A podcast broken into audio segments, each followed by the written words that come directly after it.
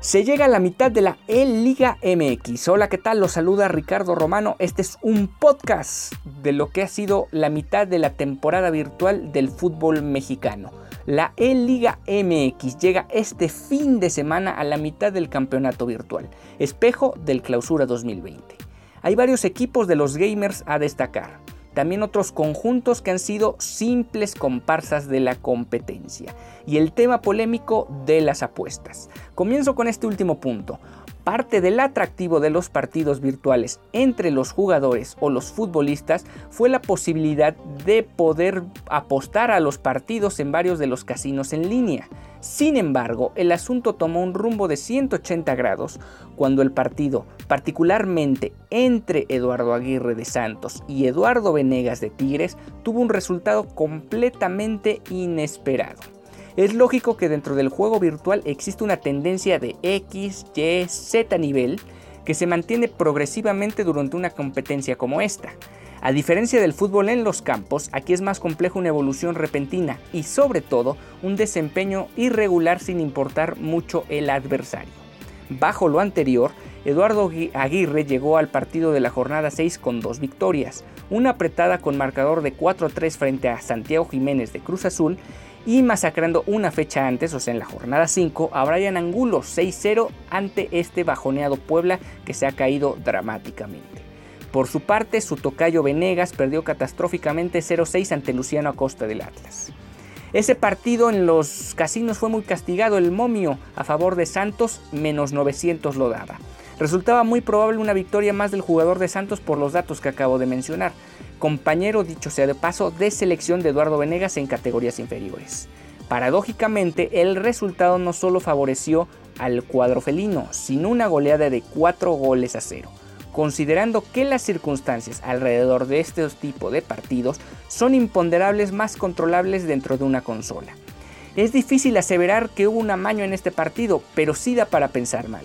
Y lo más grave es que se pueda volver una red fácilmente corruptible en el futuro próximo. Los casinos cortaron por lo sano, decidieron mejor cerrar la chamba virtual de la E-Liga MX y ahora es una liga sin la variable apostadora de por medio. Volviendo al tema de la cancha virtual, solo tres equipos han permanecido en la zona de liguilla durante cada una de las ocho jornadas. León con Nicolás Sosa es el único equipo invicto, Toluca de Felipe Pardo y Santos de Octavio Rivero. Estos tres gamers lideran a sus conjuntos en el caso de Sosa, siendo el único que ha formado parte del control en los duelos de la fiera, o sea, ha jugado todos los partidos. Sin duda son los mejores tres de la competencia y desde ya los favoritos al campeonato. Aunque no hay que destacar a personas como Eric Cantú de Monterrey, Kevin Álvarez de Pachuca y Giovanni Dos Santos del América.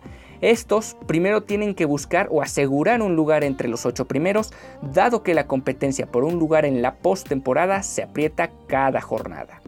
Atlas, como ya mencioné en el podcast pasado, posiblemente tiene el mejor dúo de la liga con Luciano Acosta y Jairo Torres pero no han tenido la regularidad que se esperaría en, lo que a resultados se refiere y de momento están fuera de la zona de clasificación.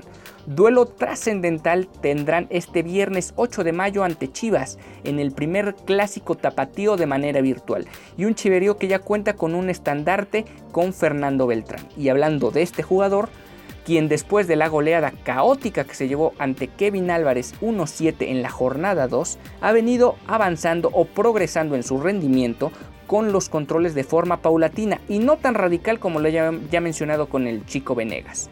En la jornada 7 le sacó el punto al intratable Sosa.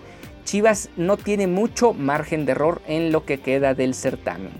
¿Cuál es ese margen de error? La línea de puntos que van a ser necesarios para avanzar a la liguilla hay que considerar cómo vamos ahora. Vamos en la jornada 8 y el octavo tiene 15 puntos. Considerando que la jornada 9 es el punto medio de la campaña, da para pensar que al menos habrá que sumar 30 puntos para poder clasificarse.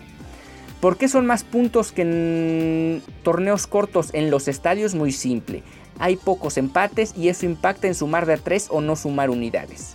El Guadalajara con 12 puntos tiene que sumar al menos 18 unidades para tener chances y se ve difícil porque no se ve cómo vayan a caer los de arriba. Y si un equipo puede tener ese bajón de resultados es el Atlético San Luis. Le falta jugar contra Atlas, América, Toluca, Monterrey, Santos y Pachuca.